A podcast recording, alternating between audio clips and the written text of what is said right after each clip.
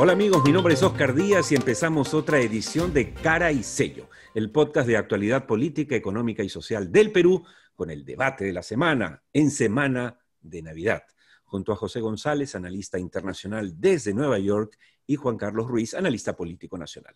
Señores, bienvenidos y empezamos con el primer tema de esta semana. Se empezó a hablar del COVID inglés, entre comillas, porque ha aparecido una nueva cepa del COVID-19 en Inglaterra. Algunos dicen ya que esto realmente no es de ayer, sino de septiembre, pero han empezado a sonar las alarmas, los aeropuertos se han cerrado, incluyendo el Perú. Ha dado una conferencia de prensa esta mañana el presidente Sagasti para decir, no vamos a dejar pasar a la gente que viene de Inglaterra y de, de parte de Europa para, digamos, curarnos en salud. Pero ¿qué más podemos decirle a nuestros seguidores? En el podcast. Gustaría que me ayuden, por favor, para aclarar algunas dudas. Juan Carlos.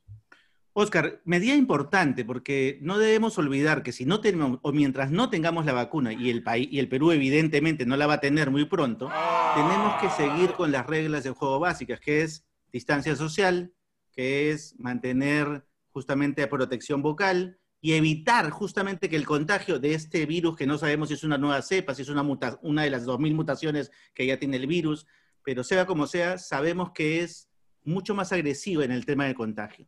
Entonces, para evitar el contagio, la regla básica es distanciamiento social. Son reglas sociales las que deben primar, este, mientras no exista vacuna. Medida rápida e importante recomendada por la OMS. No es que Sagasti se haya iluminado y dijo, ya, vamos a cerrar las fronteras para protegernos. No, la OMS recomendó, cierren fronteras, por favor, porque no tenemos control y además, literalmente, el el COVID inglés, como bien lo has llamado, está fuera de control por, los mismos ingleses que han cerrado todo. Y una de las cosas que ya se está diciendo, y es lo que más, más eh, eh, se habla, no es de su letalidad, pero sí de su eficacia para un mayor contagio. Eh, José, por favor, desde Nueva York, tú estás en el, en el corazón de Estados Unidos. ¿Cómo lo está tomando el país del norte?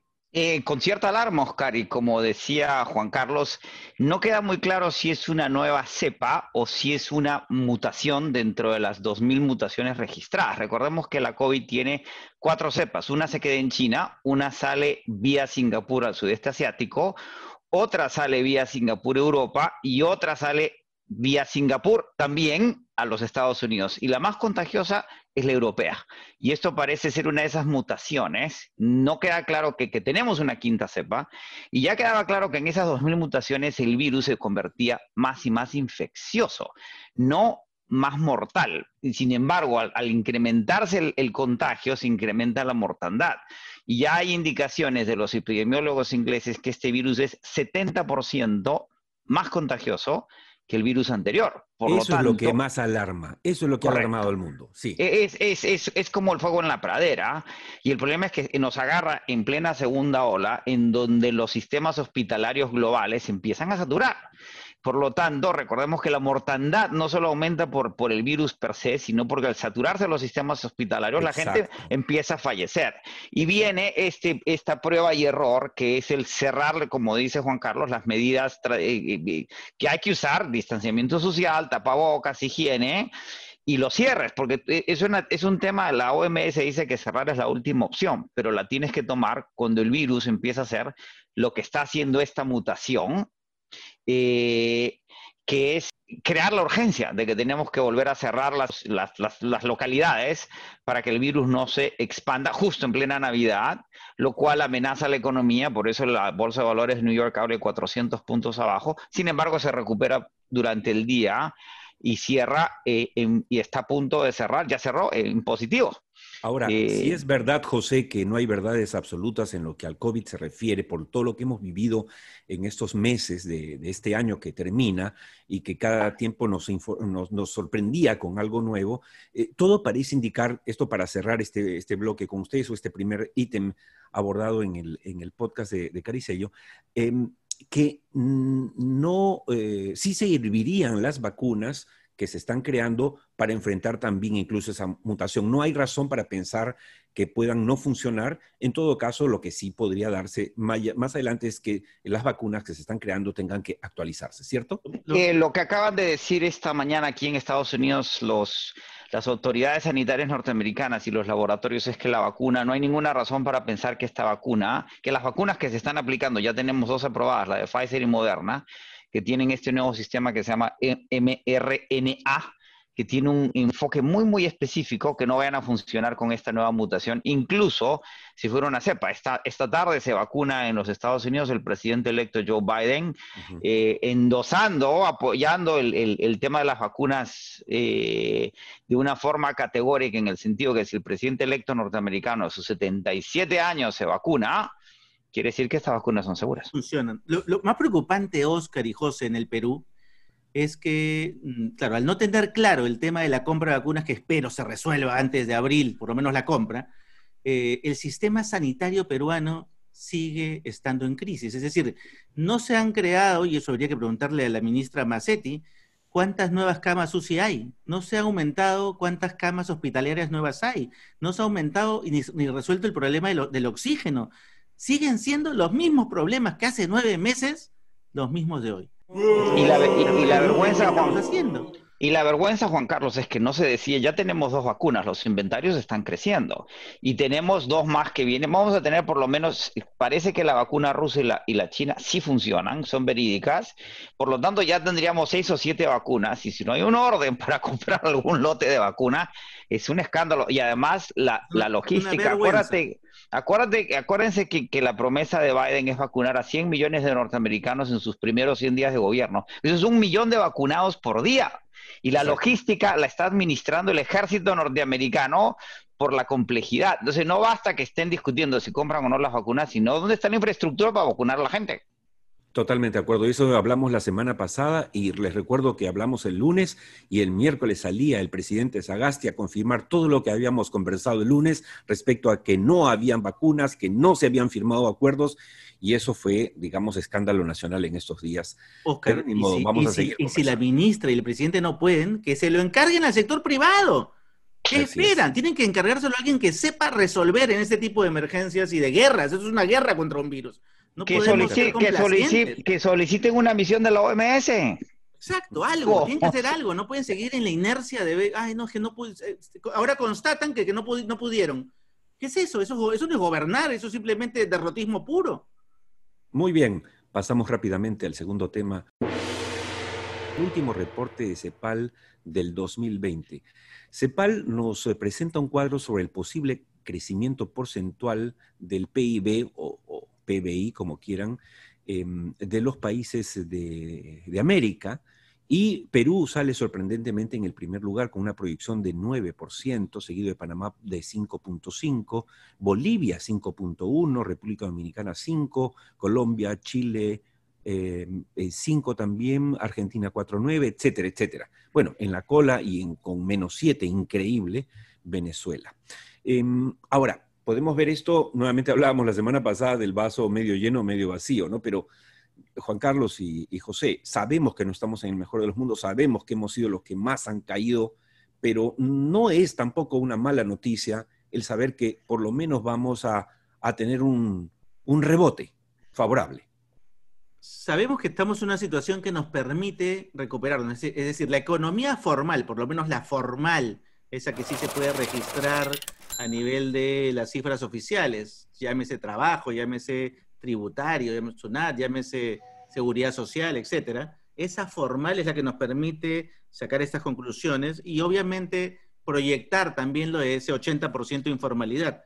Pero en realidad hay que ser realistas, o sea, mientras más caímos, evidentemente nuestro rebote puede ser mayor y eso es lo que se está reflejando en esta proyección. ¿Y qué opina nuestro experto en análisis financiero, que es José González? Eh, es obviamente, como señalas Oscar y Juan Carlos, un rebote. Estamos recuperando lo perdido. Si caímos 12 a 15%, que es lo que debería caer el PBI peruano este año, estamos recuperando parcialmente. Es decir, la recuperación total no se va a dar sino hasta fines del año 22, en donde recuperemos ese 15 perdido y ya empecemos a crecer hacia adelante.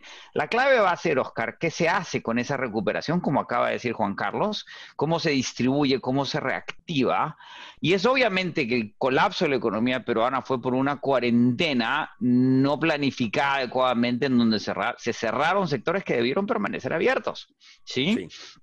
Ahora, esos rebotes son a nivel global. En Estados Unidos no va a suceder lo mismo. El próximo año rebotamos, no necesariamente crecemos. El Congreso norteamericano aprueba anoche un segundo paquete fiscal de 900 mil millones de dólares, sin el cual eh, el país entraba en una nueva recesión. Eh, de cara a esa situación, el Perú tiene que pensar exactamente como dice Juan Carlos, qué hacer con ese rebote, cómo utilizar mejor los recursos y cómo prepararse a la recuperación que requiere de múltiples frentes y de organización.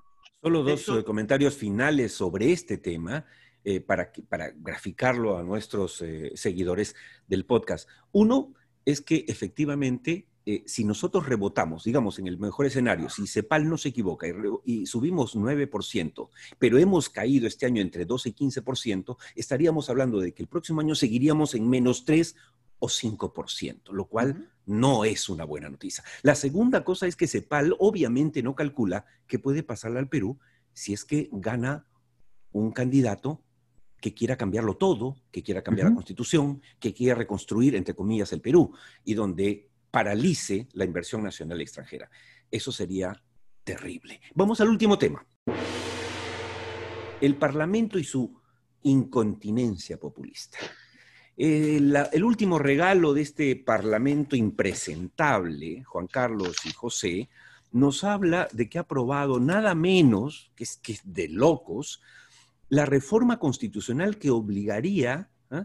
al, gobierno a eh, fijar eh, el, presupuesto de educación en 6% del PBI. Hay una regla de oro para el Parlamento, una regla de oro, de oro, es el Parlamento no puede generar gastos, ¿no es cierto? Eh, nada que, signifique gasto al Y esto es totalmente en contra, es decir, es como si estuviesen viviendo en otro país. Si a esto le sumamos las otras propuestas eh, fijando las tasas de interés de manera a mano militar y etcétera, la verdad, vamos a seguir asistiendo a eh, un tribunal constitucional que se va a tumbar todas las leyes que hace este, este, este Parlamento. Realmente, Juan Carlos, ¿qué, podemos hacer? El problema, querido Oscar y José, es que si que lo que está sucediendo ahora pues es un desborde popular, no solo desborde populista, desborde popular también. Entonces, si dejamos en manos de estos congresistas, lamentablemente, las, la interpretación de esa realidad que está explosionando y que ha estado constreñida durante décadas, porque ha sido 30 años constreñida, que ha permitido crecimiento, sí, pero que ha estado constreñida igual. Eh, es lo que sucede, simplemente es un mal manejo de los datos, mala interpretación y unas propuestas que literalmente se pueden tirar abajo todo el sistema. Una, eh, pregunta, Juan Carlos, ¿y cuál es la alternativa? ¿Cómo detienes al Parlamento de legislar si ese es su mandato?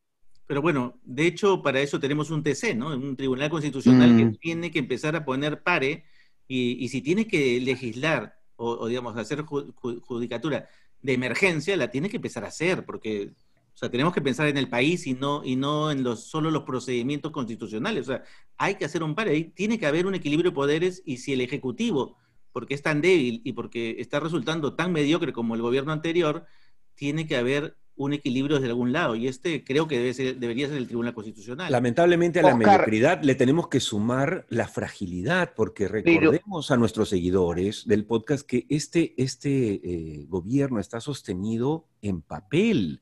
Si alguien le dispara a la mesa directiva, se tumba todo el gobierno. Y eso ya está pasando. La semana pasada eh, eh, ha, amenazado con pedir la, no es una, una moción para sacar de la mesa directiva a, uno de sus integrantes, con lo cual se cae la mesa directiva y se cae el gobierno completo, José. Dime una cosa, Oscar, tú advertiste del peligro de un Parlamento Express desde el principio y que se debe haber manejado políticamente.